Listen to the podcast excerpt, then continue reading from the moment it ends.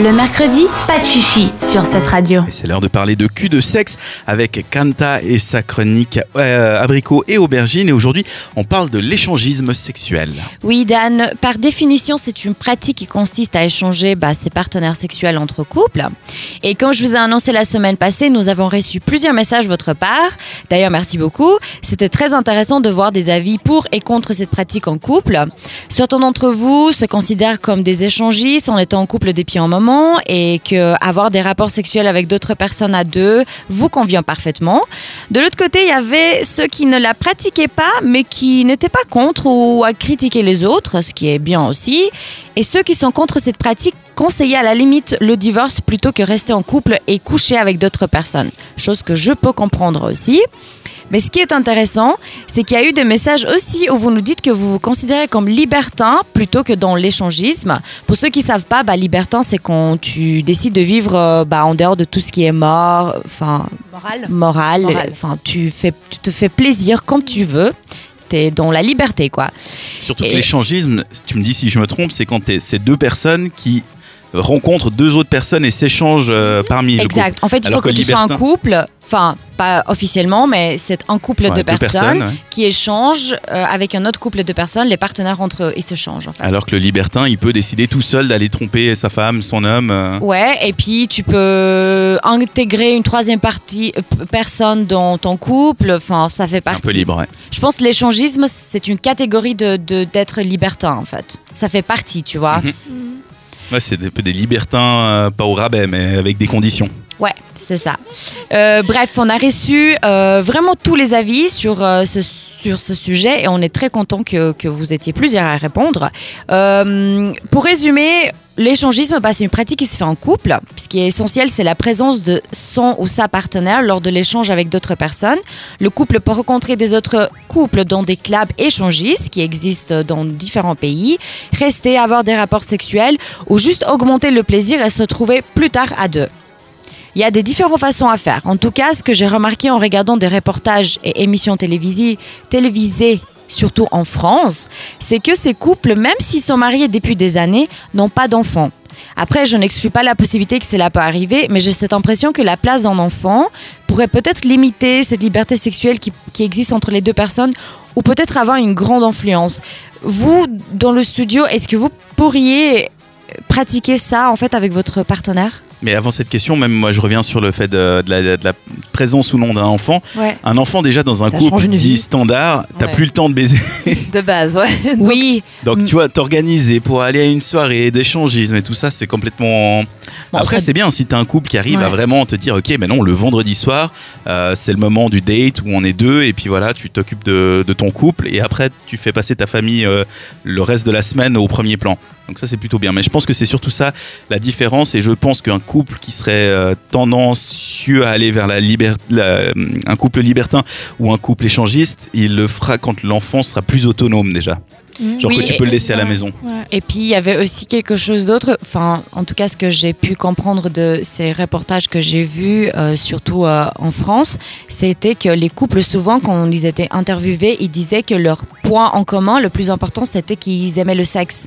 Mhm. Donc je pense que quand ton point en commun avec ton partenaire c'est que le sexe, bah t'as pas forcément envie d'avoir des enfants avec ou de penser à ça en fait. Ouais, puis t'es Ouais. peut-être pas autant, euh, comment dire, euh, Engagé peut-être ouais, j'ai pas envie euh, de dire ouais. des bêtises, mais t'es pas autant connecté avec la Ouais, personne dans le sens dans que tous les pas- aspects en fait, ouais. Ouais, tout cas, à ce ça te de dérange pas vie. de le partager, Ouais. tu vois. Mhm. Après, tu peux évoluer avec la personne dans une autre phase et puis euh. Changer Mais- de point de vue. Mais... Pour répondre à ta question, en ce qui me concerne, moi, ça serait un grand non. Ok. C'est, il y a, pas de partage, quoi. C'est non, non, non. Mais tu lis ça, la jalousie Euh, non, c'est juste que je conçois pas. Enfin, quand tu partages ta vie avec quelqu'un, tu partages ta vie avec quelqu'un, pas avec quelqu'un et puis d'autres personnes. Ou après, euh, chacun voit son couple comme il le veut, mais euh, non, moi c'est non. Moi, je pars du principe qu'il faut jamais dire jamais, donc euh, je sais pas. Voilà. Peut-être que quand je vais grandir, je vais changer de mentalité. Pour l'instant, j'avoue que c'est un peu euh, quand même. euh, c'est quelque chose de. C'est un grand pas dans l'inconnu, je trouve, hein, pour l'instant. Mais quand je serai peut-être un peu plus âgé, que j'aurai plus d'expérience dans la vie, je sais pas, pourquoi pas. Ok.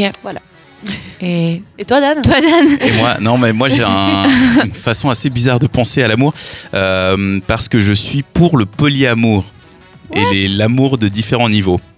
Alors ce sera peut-être Voilà, une chronique future. Alors ça sera en quatre chapitres, trois tomes.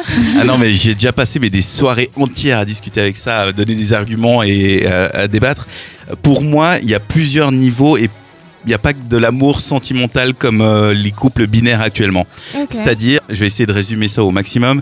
Euh, pour moi, il y a de l'amour amical, il y a de l'amour euh, sensuel et de, de sexe, donc de, de, de relations vraiment Mhm. physiques.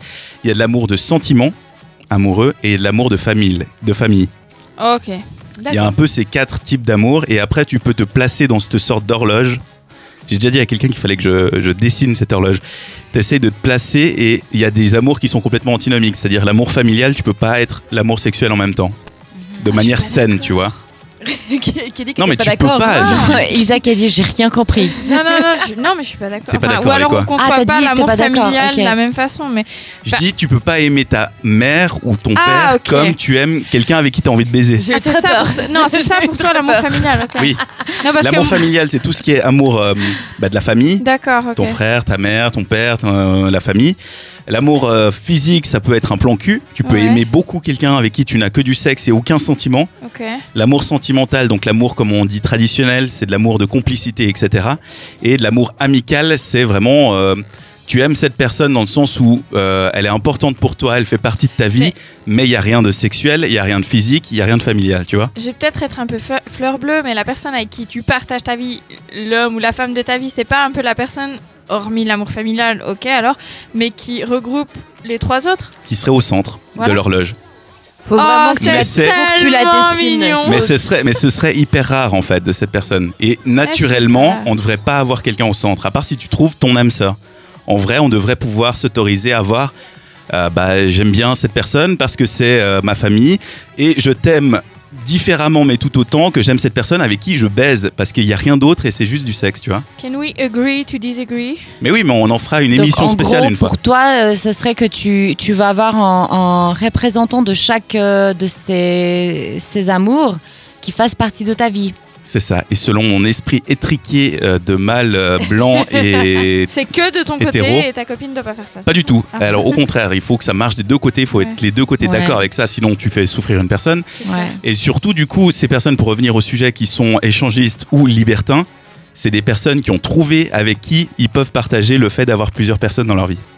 Ok. Moi, c'est pas mal dit comme ça, je trouve. Ah, j'ai convaincu des gens Non, mais à part ça, moi je Normalement, suis. j'ai toujours une forêt de boucliers quand je j'explique ma théorie. Je suis d'accord sur le fait que moi, par le exemple, je suis très jalouse en tant que personne et du coup, échanger, enfin dans le sens pratiquer l'échangisme avec euh, la personne avec qui je suis en couple, par exemple, bah pour moi, ça serait un peu inimaginable parce que bah, je suis jalouse. Mais après, j'y pense au concept de l'amour en soi, que quand on aime quelqu'un, bah, on ne doit pas avoir peur de la laisser libre dans le sens euh, à ne pas devenir possessive en fait. Du coup, Mhm. est-ce que ça, ça serait... Enfin, vous comprenez ce que je veux dire vois ce que Ce tu veux serait dire, une- mais est-ce que ça peut pas aussi être une expérience que vous partagez ensemble, du coup? Bah, justement, que tu partages avec la personne. Voilà. Ouais. Donc ça peut vous rapprocher Donc ça, c'est de Mais l'échangisme. Est-ce que vous croyez pas que l'important, ça reste quand même de communiquer Oui. Mais comme d'habitude, ça c'est vraiment le, le sous-titre de cette chronique. Elles sont chiantes, euh, mes collègues.